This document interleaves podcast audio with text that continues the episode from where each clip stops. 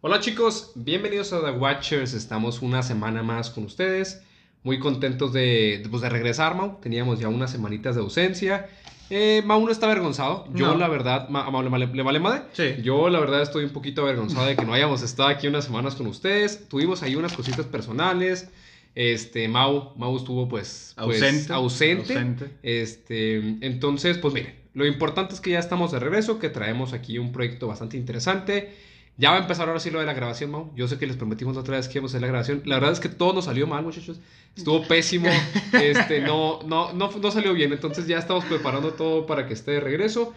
Vamos a preparar todo para tener más calidad para ustedes, más contenido. Vamos a tener una nueva sección, Mau, que esperemos que les guste y que le, que le den este apoyo.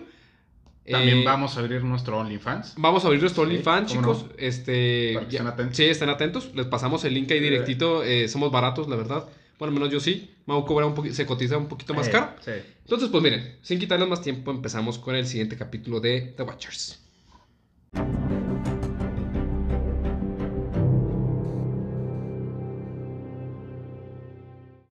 ¿Estás escuchando The Watchers? Bienvenidos a un nuevo episodio, bienvenidos a un nuevo día. Me gustaría decir seguido, una semana más seguida, pero la, la neta es que no. En esta ocasión me encuentro aquí con mi primo. ¿Cómo, dice, ¿Cómo estás, Lalo? ¿Cómo No, estás? no, estoy muy bien. La neta, como, como les platicaba ahí en la intro, este, yo la verdad es que sí extrañaba hacer el podcast. Eh, Mau me había abandonado. Tuvo que estar fuera de la ciudad por, por varias semanas. Andaba de vacaciones, Mau rascándose las pelotas nomás Sí. ahí por tres semanas. Entonces, pues me dejó aquí desamparado y yo huérfano y pues no puedo hacer el podcast yo solo porque si no se aburren de mí. Entonces, pues aquí, aquí estoy yo muy contento otra vez de, de estar con ustedes. Y pues debo decir, debo decir, chicos, para que sepan, Mau, Mau cumpleaños hoy. Tenemos aquí al cumpleañero. Entonces, pues feliz cumpleaños, Mau. Muchas gracias. Bueno, hoy, hoy, hoy, cuando ellos estén escuchando esto, no. Ajá, o- cuando ustedes estén escuchando esto, no es el cumpleaños de Mau. El 22 de agosto. El 22 de agosto es el, es el cumpleaños de Mau. Entonces aquí estamos. Aquí andamos ya medio pedido. Creo. Eh, apenas empezamos. Apenas empezamos con la peda. Entonces, Mau, ¿qué nos traes hoy? Pues bien, ahora traigo un, un tema bastante, bastante interesante de que me dejó la espinita el episodio pasado, ¿no? El- bueno, el antepasado, el episodio de los sonidos. Pues bien, como casi siempre, en esta ocasión tocaremos un tema que es un tanto difícil de explicar, pero mencio- lo mencionamos en el episodio de los sonidos.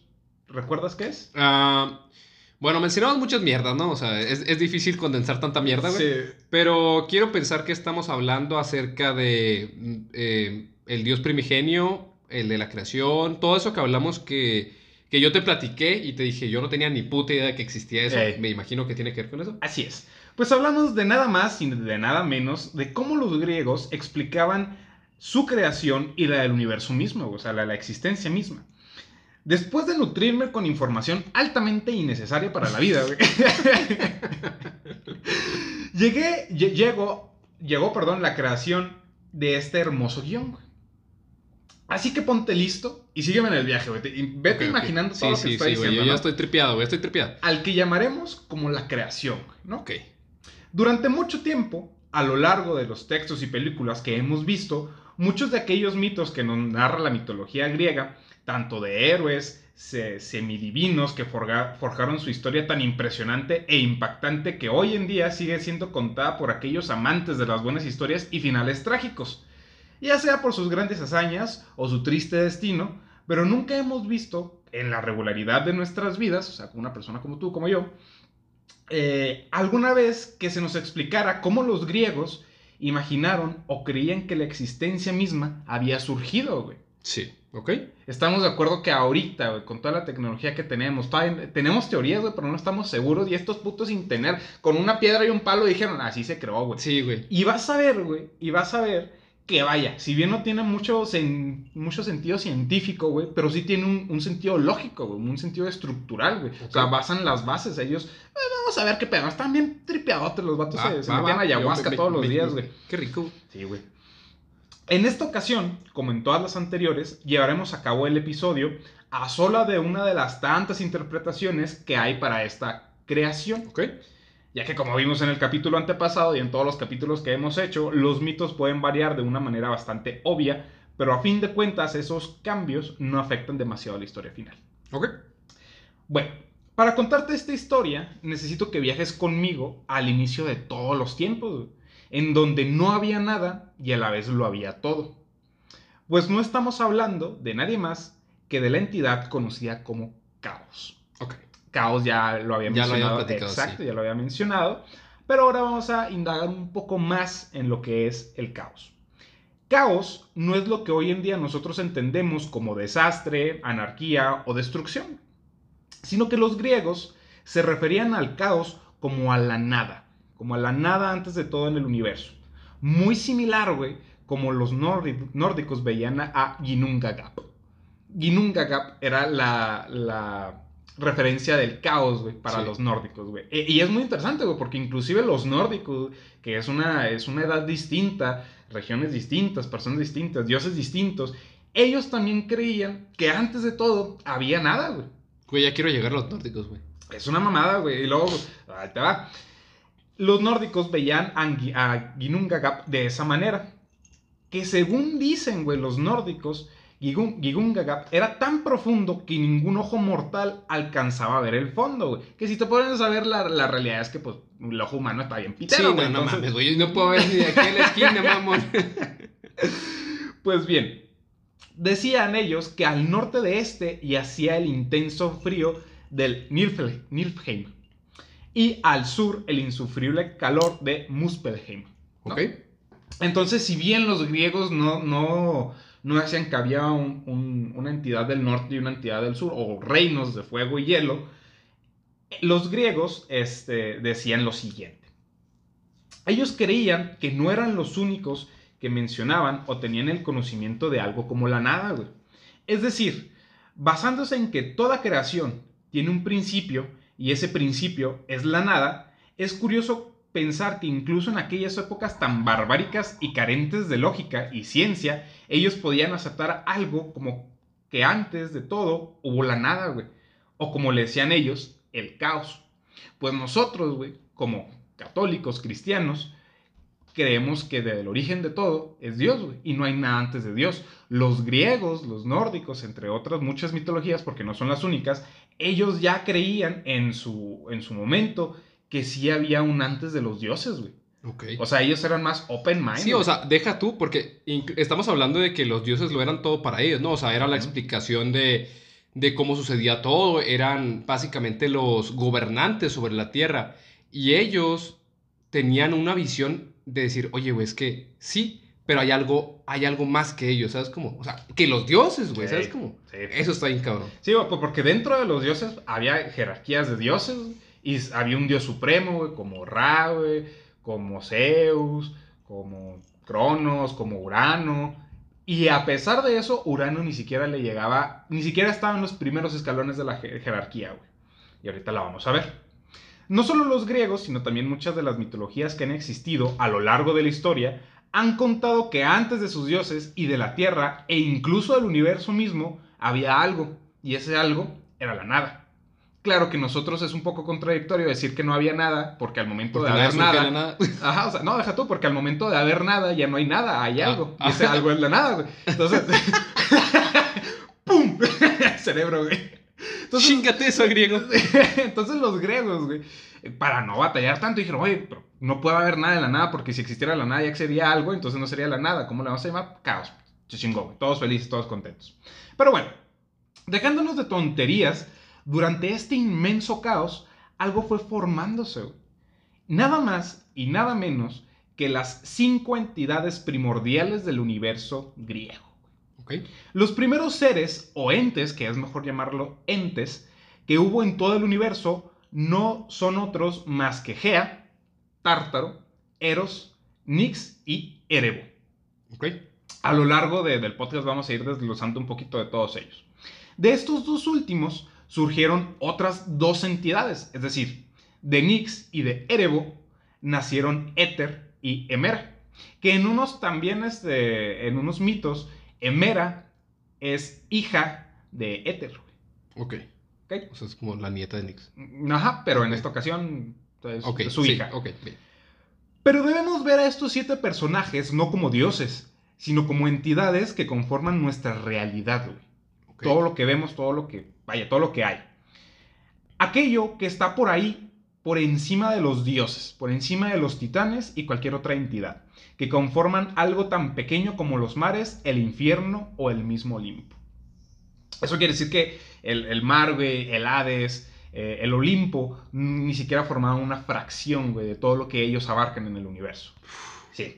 Por ejemplo, nuestra madre Gea, o Gaia, era literalmente la Tierra, o es literalmente la Tierra. Todo aquello que tú puedes divisar por tu ventana, todo lo que toca la luz, es Gea,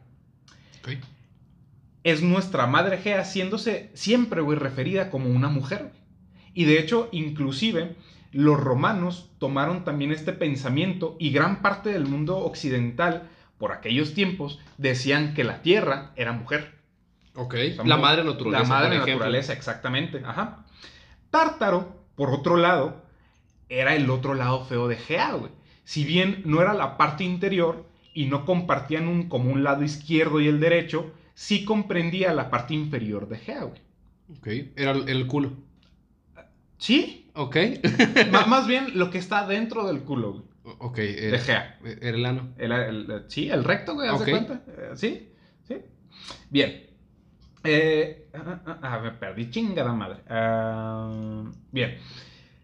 Este comprendía en la parte inferior, así como llamarlo un infierno, aquello que está debajo de la tierra, solo que sin un diablo, demonios o almas que lo habitaran. Ok.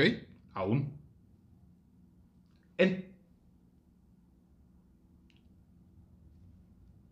Entonces, luego tenemos a Éter que a pesar de que este último no representa el cielo, como muchos creen, sí representa todo sobre este.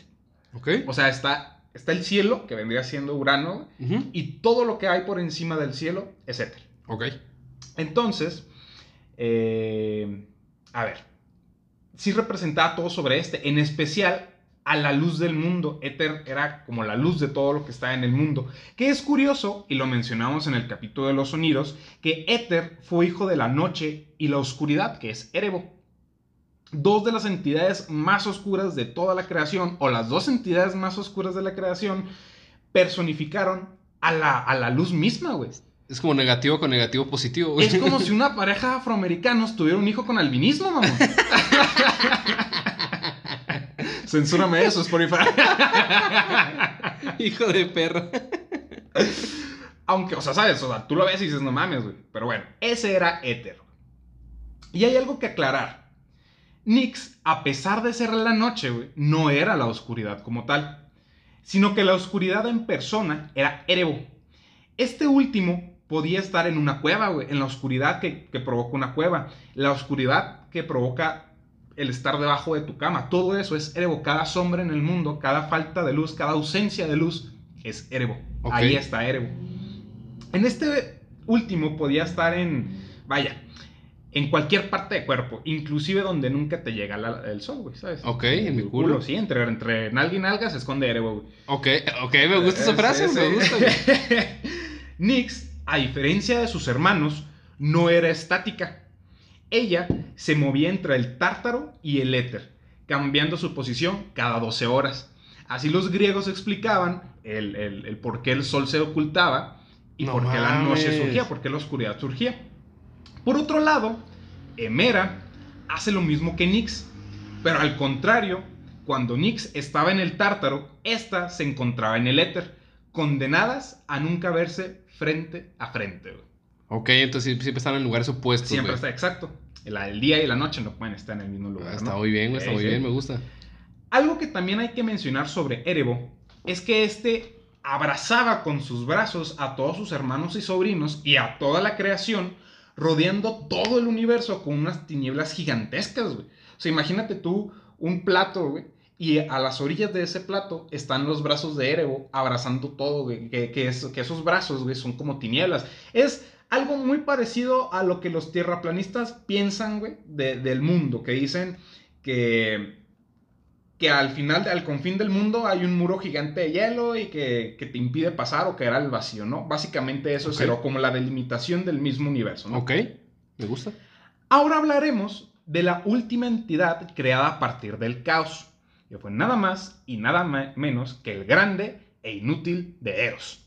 Y digo inútil porque depende de a quién leas o a quién escuches, me refiero al mito, pues este último era el dios del amor y la atracción sexual entre humanos y dioses, güey. Sí, güey. Pero ahí te va, güey. ¿Por qué?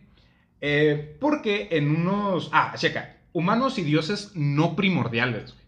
En el, en el mito que yo leí, güey, eso quiere decir que desde Urano hacia abajo, güey, e, e, este Erebo, Erebo, Eros puede influir en la cachondez de cada dios.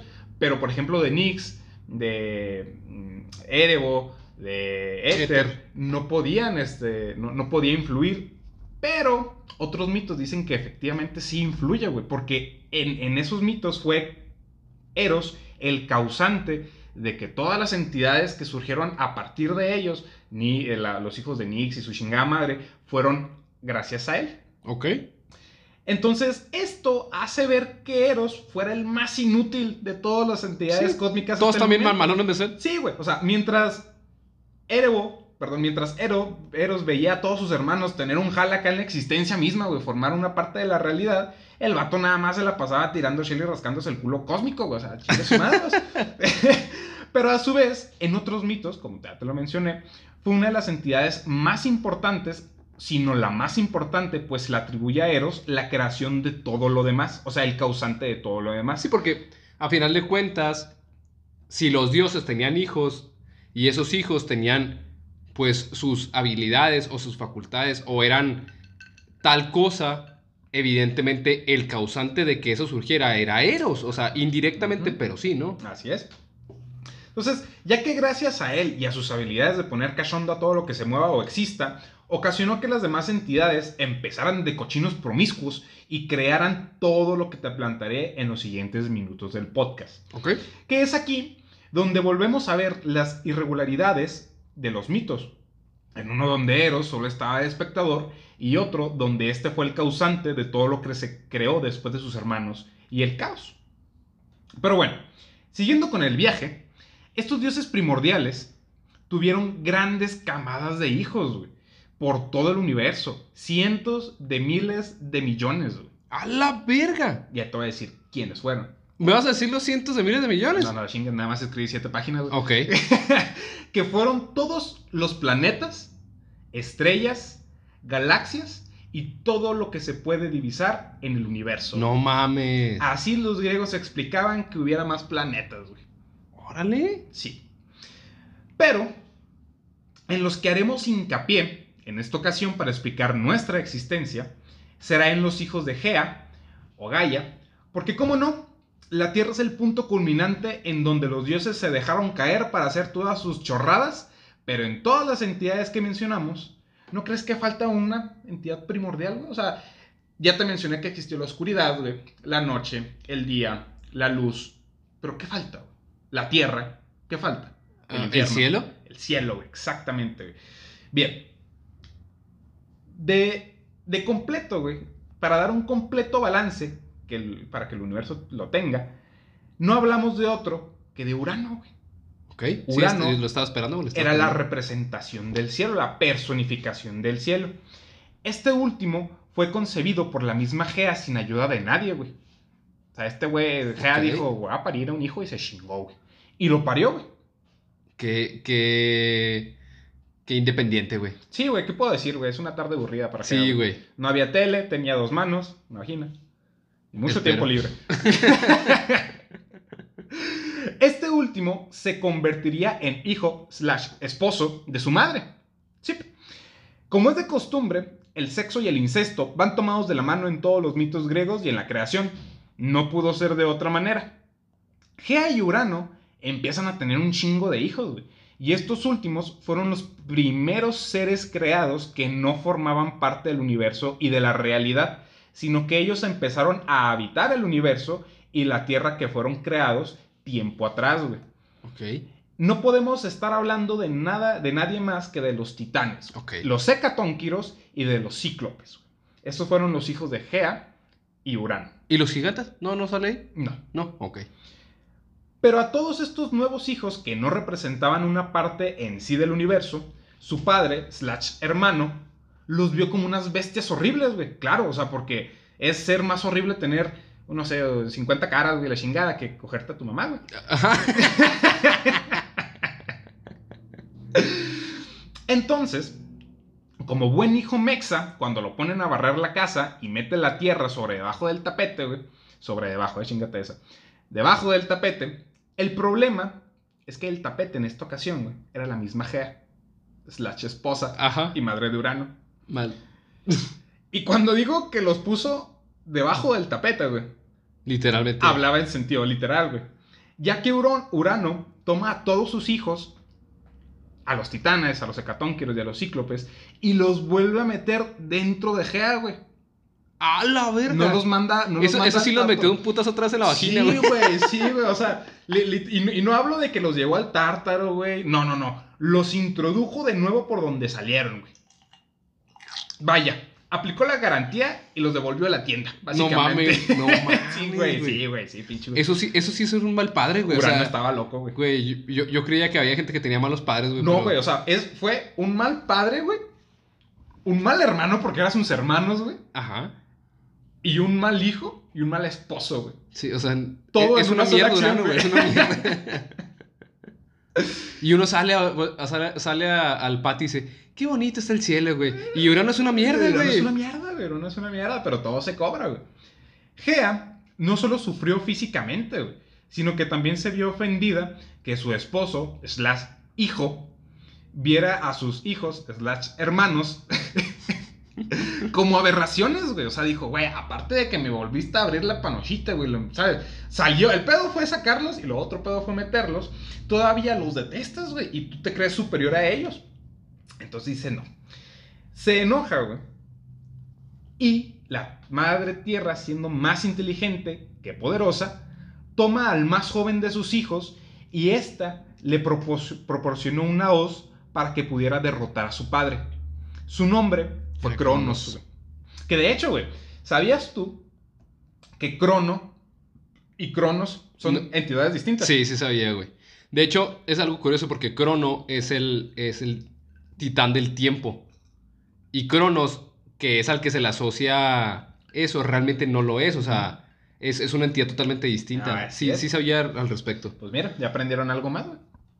Y aquí es donde los mitos vuelven a cambiar un poco. En unos dicen que mientras Gea y Urano estaban haciendo el sin respeto, Cronos llegó y le rebanó el rabo a su padre. Ok. Otros, en donde Cronos encuentra dormido a su padre sobre unas nubes y este aprovecha para rebanarle sus huevitos con todo y su salchicha. E incluso otros donde estos dos últimos se enfrentan en una batalla singular. Pero Cronos, al tener la hoz, logra vencer a su padre y de nuevo le rebanó el pito. Las circunstancias cambian, pero el resultado no. Así que pueden quedarse con la versión que, de castración que más les haya gustado. Ok, a mí me gusta la de los putazos. Sí, güey, es como que más va, ¿no? Sí, sí. me- Porque imagínate que estés cogiendo, llegue tu hijo con unos y te reban el pito. Sí, güey, como que está medio mal, güey. O sea, tétrico, eso, eso sí es hacer el sin respeto, Sí, güey. eh, eso, eso sí es hacer el sin respeto, sí, güey. Urano, muy mal herido, logra escapar. Y aunque hay quienes dicen que este último murió a causa de sus heridas, otros dicen que no pudo ser. Y vamos a utilizar la lógica aquí. Como referencia al decir, si el cielo realmente murió, ¿por qué podemos verlo aún sobre nuestras cabezas? Pues sí, tiene sentido. Porque Urano no era el, el rey del cielo, era El el cielo. cielo, sí. Exacto. Sí, no era Entonces- como Zeus, por ejemplo. Ajá, sí, exacto. O sea, Zeus sí era el rey del cielo, pero no era el cielo. Urano era, era la personificación del cielo, ¿no? Y pues ahorita salimos a nuestras casas y ya está, ya está Urano, ¿no? Y esto llena de lógica mi mente. A lo que llegué a la conclusión que si bien Urano no murió, sí quedó enormemente debilitado por sus heridas y esto lo obligó a quedarse escondido en la infinidad del cielo por toda la eternidad, güey. Siento que el poder de todos los dioses proviene de sus huevos Ok. como que ahí está todo el pedo, ¿no? Entonces ya una vez que se queda sin él, no, no se vuelve a, a presentar o a hacer acto de presencia, ¿no? Acto siguiente, Cronos libera a sus hermanos titanes de Gea, güey. Los vuelve a sacar. Sí. Pero dejó a los cíclopes y a los hecatónquiros encerrados. Porque él también creía que eran unas pinches aberraciones bien ojetes, güey. A ver, tú que estás guapo, sal. Tú no, tú sí. Tú no, por pinche feo. Pero ahora no los dejó encerrados en su madre, sino los mandó al tártaro, güey. La neta no sé qué está mejor, que estar dentro de la vagina de tu madre, güey, o estar en el infierno, güey. Ah, yo creo. Yo creo que mínimo estás en algún lugar. O sea, yo preferiría estar en el tártaro, güey, que estar intentando nomás pujar, güey, ahí para salir de la vagina, güey. ¿Sabes cómo? pues sí. Bueno, una vez hecho eso, los titanes, nada mensos, se fueron a vivir al éter, güey. A la a éter, ¿sabes? A lo que está por encima del cielo. O sea, aquello que estaba por encima de, de todo. Y esto es entendible, porque imagínate vivir en el cielo con el sin huevos de tu jefe. Lo acabas de castrar y ¿qué pasó, jefe? Aquí. ya llegué el cartón. Una vez instalados en el éter, los titanes dan inicio a la primera de las cinco razas de seres humanos. La primera de estas, llamada humanos de la edad dorada. Así que así se explica, o así los griegos explicaron cómo fueron creados los humanos. Que te explican que, que los titanes básicamente eh, llegan y nos esculpen y después nos dan vida. Ok. Los humanos, Como, un poco como, como Eva surgió. ándale, de, O sea, como, como, como Dios creó a Eva, por de decirlo la, así. ajá, de la nada. O, o, por ejemplo, de cómo Hipólita crea a, a su hija. En- o sea, a su Ajá. hija, ¿sabes? Que le Sí. esculpen barro y luego llega ese y uf, le sopla. O Hera le hace el paro y le da vida a su Ajá. hija, ¿no? Dependiendo también del, del, del mito. Los humanos creados en esta edad eran perfectos en todo sentido. Eran bellos, inteligentes, tenían un pitote. Se llevaban chido con todos sus creadores y sobre todo eran inmortales, güey. Ok. Aunque Hesiodo, que fue el primero en escribir de ellos, porque si bien no fue el primero de- en hablar sobre ellos, porque antes todo era, era hablado, ¿no? O sea, no, no había escritura, Sí, sino bueno. se hablaba. Hesiodo dice que si bien eran inmortales, pero solo en cuanto a la edad se hablaba. Eso quiere decir que por el Podían paso- morir, Exacto. pero no por vejez. Ajá. Es decir, no podían morir por el paso del tiempo, pero si sufrían alguna herida de gravedad, estos efectivamente podrían morir. Ok. Eso está chingón. güey. Eso está chido. Sí, está chido. Está, está chido porque también te dicen que, que más adelante lo voy a decir, pero igual lo voy a decir de una vez, que los titanes y los humanos de la edad de oro se llevan muy bien, güey. O sea, los titanes no le exigían a los humanos veneración, güey. Ellos, lo- los titanes, los veían como iguales. O sea, tú eres compa, yo soy compa, todos nos llamamos chingón. Simio no mata simio. Simio no mata simio, así es. Entonces, gracias al apoyo de su enorme poder, su hoz y de sus hermanos titanes, Cronos se convierte en el jefe de jefes y pasa a gobernar toda la existencia. Pero como nada es 100% bonito en estas historias, güey, Cronos se cansa con una de sus hermanas, Rea. Listos para empezar a menear la canoa con el remo, una emperradísima Gea y un deshuevado Urano maldicen a Cronos al decir que uno de sus descendientes lo derrocaría. De, derrocaría. Derrocarrea. Ay, diablos. Derrocaría. Vamos a ser rusos. sí, de su trono de la misma forma que él había hecho con Urano. Por lo que cada vez que Rea y Cronos tenían un hijo, este último se los comía de un solo bocado. Para así evitar la profecía de sus padres, güey. Ok. Que eso ya también lo habíamos mencionado. Sí, ya lo habíamos mencionado varias veces, sí. Y es aquí donde empezamos a escuchar nombres un poco más conocidos, como el de Hades, Demeter, Estia, Poseidón y Ea, que fueron los hijos que se logró chingar eh, Cronos antes de que eh, a Real le funcionara la pinche ardilla y dijera, Sí, ah, güey. cabrón, qué pedo, ¿no? No está chido que se coman a mis hijos cuando nacen. Frustrada porque su marido se comía todo lo que saliera de ella sin discriminación alguna, le pide consejo a Gea. Y esta le dice que se haga pendejo al Cronos dándole una roca envuelto en, en una pinche mantita una vez que pariera. Pues sí, era mismo que antes. Para que así la profecía de Urano y Gea pudieran cumplirse. güey.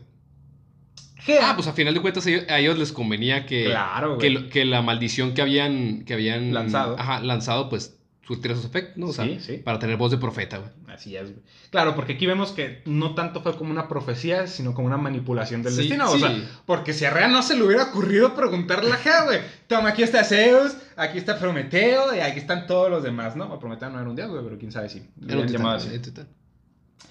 Gea le dice a Rea, checa chamaca lerda, me vas a dar al chamaco y lo voy a cuidar en una parte de mí, en una isla, donde una cabra se hará cargo de él, lo cuidará y le dará, le dará leche de cabra hasta que se ponga mamadísimo y pueda vencer al viejo lerdo de tu esposo. Va. Palabras más, palabras plan- menos. plan perfecto. Plan perfecto, güey, o sea, no mames. Luego de crecer y entrenarse y ponerse mamadísimo, Metis, hermana de Cronos y tía de Zeus, estaba cansada del- de que el gran titán, o sea, cansada de su pinche tiranía, güey. Así que al momento en que Zeus decidió enfrentarse a su jefe, le dio una poción que quería guacarear a Cronos, liberando a sus hermanos. También varían un chingo los mitos.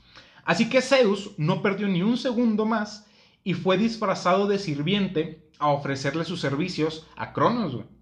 Sí. Cronos, ingenuo de la situación, le dice que Simón y que le traiga una copita de bebida. En ese momento, Zeus aprovecha para verter el Tonayan, digo, la, la poción. güey. El rancho la- escondido, La, única cosa que puede hacer guacarear a un titán es un pinche Tonayan, güey. Sí, acá. un forloco, güey. Eh, mira, checa, agarras el Tonayan, güey. Lo dejas que se azorrille, lo enfrias, lo azorrillas, lo enfrías, lo azorrillas, güey, y se lo das. y Es malévolo. Sí, güey. Y este último lo, la tragó por completa, güey. Se la tragó como si fuera pito el vato. Ocasionándole un fuerte dolor de estómago y grandes náuseas, lo que lo llevó a vomitar todo lo que habitaba en él. Es ahí cuando sus hermanos y hermanas son liberados y aprovechan la debilidad de Cronos para huir de ahí, ya que aunque lo superaban en número, aún no eran rivales para Cronos y su os cortescrotos. Pero ese hecho no duraría mucho. Al saber que los dioses no eran lo suficientemente fuertes para derrotar a la raza dorada de los humanos y a todos los titanes combinados, Zeus y sus hermanos liberaron a los cíclopes y a los hecatónquiros del Tártaro, adquiriendo así una gran ayuda para derrotar a su padre y a los titanes. Sus tíos, los hecatónquiros y los cíclopes, agradecidos porque los liberaran, después de estar encerrados toda su pinche existencia, güey, ¿te das cuenta? Por pinches feos, güey. Checa, nacen, los meten, los sacan para meterlos a otra cárcel, güey. Sí, ya, güey.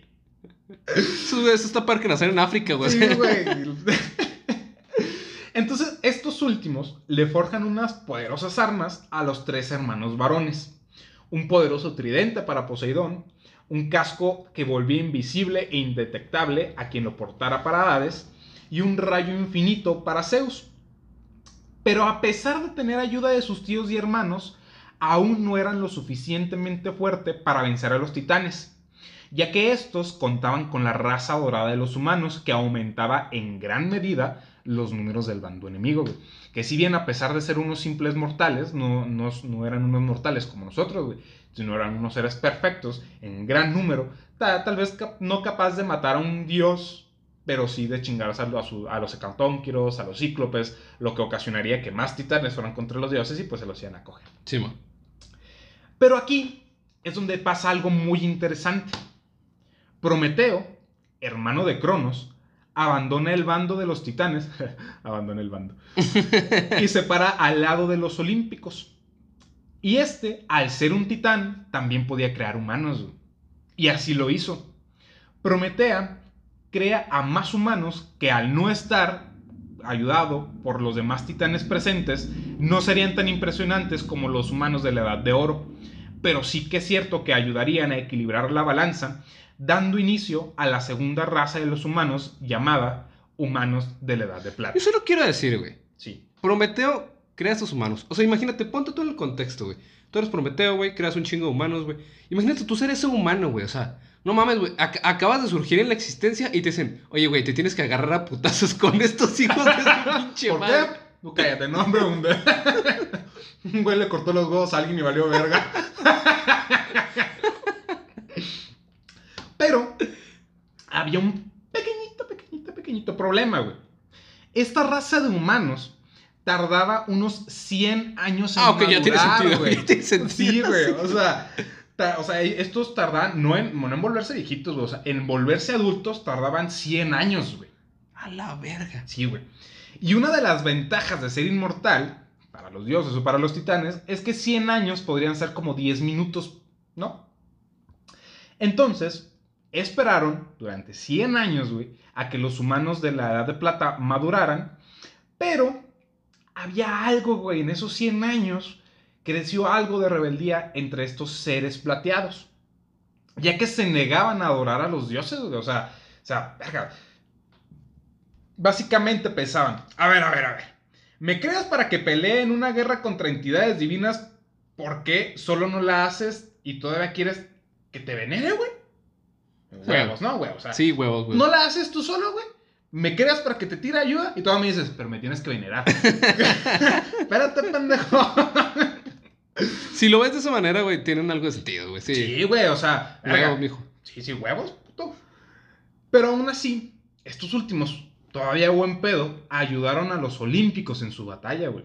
Dando inicio a una guerra que duró 10 largos y sangrientos años. Conocida como la titanomaquia.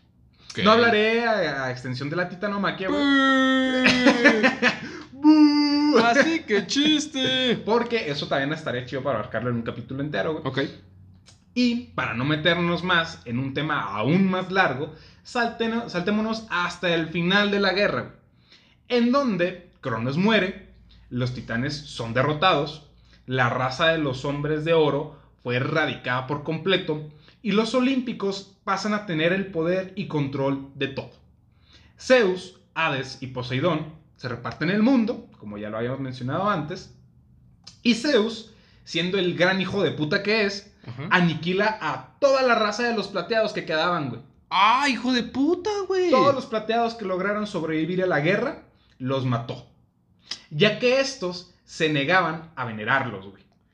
Y esto es extraño, güey. Güey, o sea, aquí te pones a ver, ¿quiénes eran los malos entonces, güey? Exacto. Porque si estamos hablando de que los titanes crean a los humanos de la Edad Dorada y había paz, güey, y era puro pinche buen rollo, y entonces, de repente, se liberan los dioses, pelean contra estos güeyes, que eran una raza de humanos simplemente para pelear contra los pinches titanes, güey.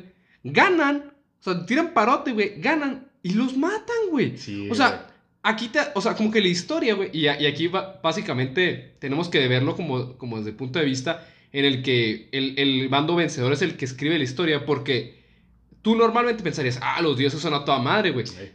¿Por qué? Porque, digo, se chingaron los titanes, eso quiere decir que los titanes eran malos, creo, ¿no? O sea, Por algo se le hicieron de por algo pedo, se ¿no? le hicieron de pedo, ¿no? Pero realmente, si te pones a ver, los pinches dioses eran los hijos de puta, Eran los hijos de puta. O sea, Cronos era malo, güey.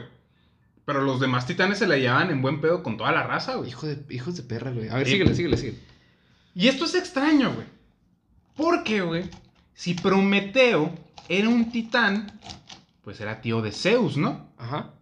Y los humanos, al ser hijos de Prometeo, serían los primos de los dioses. Ajá. Entonces, es muy extraño también porque dices, verga, o sea, ni siquiera es una entidad inferior a ti, güey, es tu familia, cabrón. Son hijos de tu, de tu tío, güey, ¿sabes? No creo que existieran las familias como tal en ese entonces. Sería güey. muy extraño. Pinche registro sí, civil y la verga. No sí. creo que existiera, güey. DIF, cosas así. Pero bueno, supongamos, ¿no? Estaría muy extraño. Se decía que los plateados se negaban a venerar a los dioses porque estos últimos habían visto cómo los humanos de la era de oro eran tratados como iguales por sus creadores titanes. Entonces ellos creían que no merecían ser subyugados y ser parte de la servidumbre, sino que querían un trato igualitario entre dioses y humanos. Y claro, Zeus, bondadoso y comprensivo, Les dijo, los "Huevos". mató a todos. los violó. Cuando Zeus el pillín apareció. A todo el mundo. Asesino. Así que el mundo volvió a quedarse sin habitantes, güey. Por lo que el hijo de puta de Zeus, güey, va de nuevo con Prometeo y le dice, Éculo, rólate a otros humanos, ¿no? Hace falta un poco de adoración. Sí, güey. Pero que si nos querían... Ah, perdón. Prometeo acepta y crea a la tercera edad del hombre, güey. Conocida como la edad de humanos de bronce. Ok.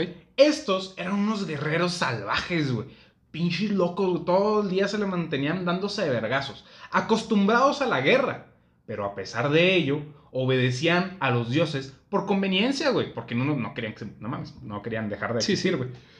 Pero debido a una, ins- a una insolencia, junto con su padre Prometeo, Zeus les quita el fuego a los humanos en pleno invierno, güey.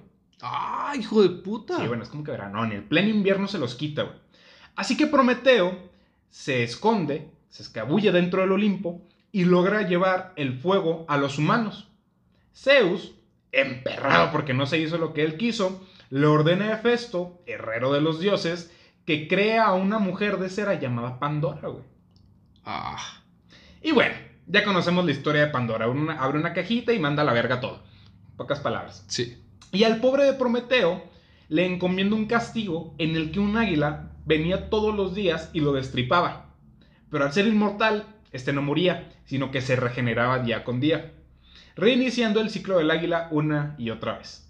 A pesar de que Prometeo les había dado un ejército de humanos, no una, güey, sino dos veces, güey. La edad plateada del hombre que las ayudó en la, titanomaquia, y la edad de bronce que, que sirvió para la adoración de los dioses, güey. Todavía, güey, hizo todo ese jale y le valió verga al Zeus.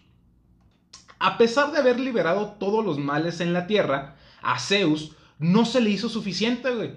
Así que acaba con la gran mayoría de los humanos de la edad de bronce y sus descendientes fueron llamados los humanos de la edad de los heroicos. Ok. Y aquí es donde estos adoraban a los dioses sin hacer preguntas, güey. O sea, estos vatos te decían, tú vas a adorar a, Dios, a Zeus, a, a- a Zeus. Y yo, Simón, ¿por qué? Porque ya tienes a tres edades de ¿Por qué me lo ordenó? sí, güey, ¿por qué me lo ordenó, güey? Entonces, estos vatos los adoraban sin hacer preguntas ni cuestionamientos. Digo, ya después de haberse extinguido tres veces, dijeron, pues ni pedo. ni modo. y es aquí en donde conocemos a los héroes de los que hemos estado hablando en todo este podcast. Pero hablo de Hércules, güey, de Aquiles, de Perseo, Teseo, Odiseo. Y otros. Zeus. Así es. Pero, cronológicamente hablando, después de la Odisea, todos estos personajes mueren, siendo Aquiles uno de los últimos. Y así es como se termina la edad de los heroicos y se crea nuestra edad, güey, la edad en la que estamos actualmente. ¿Qué es? La edad llamado la edad de los humanos de hierro.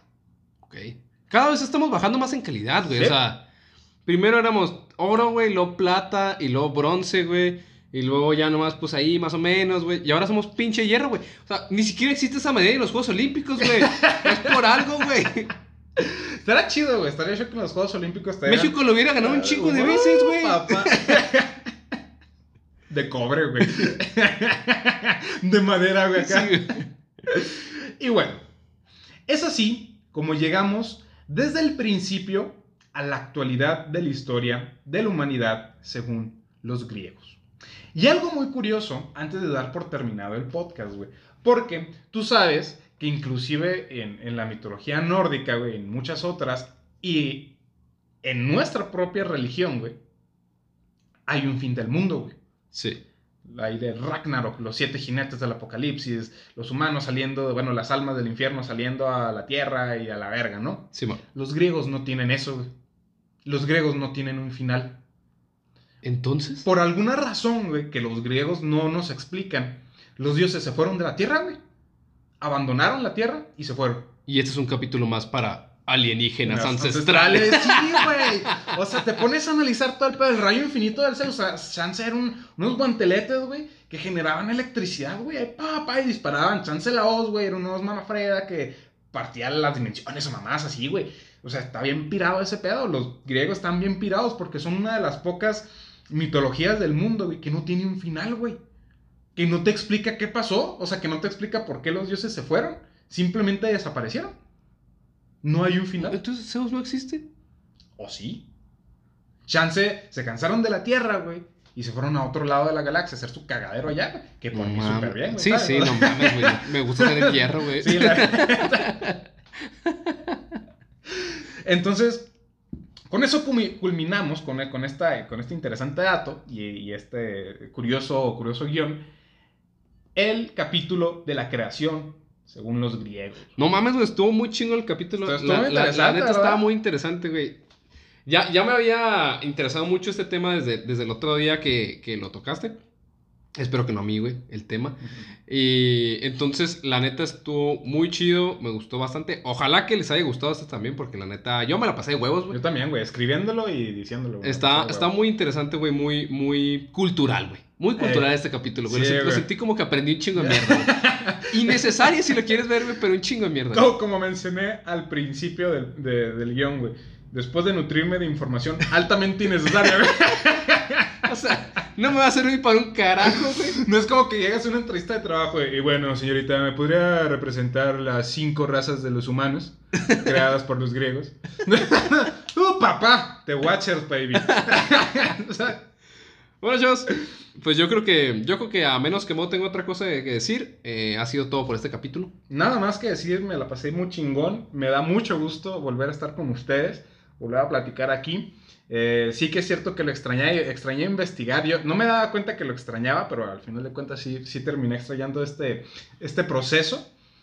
Me da, me da mucho gusto estar de vuelta y esperemos que, que a partir de ahora sí tengan un capítulo todas las semanas. Sí.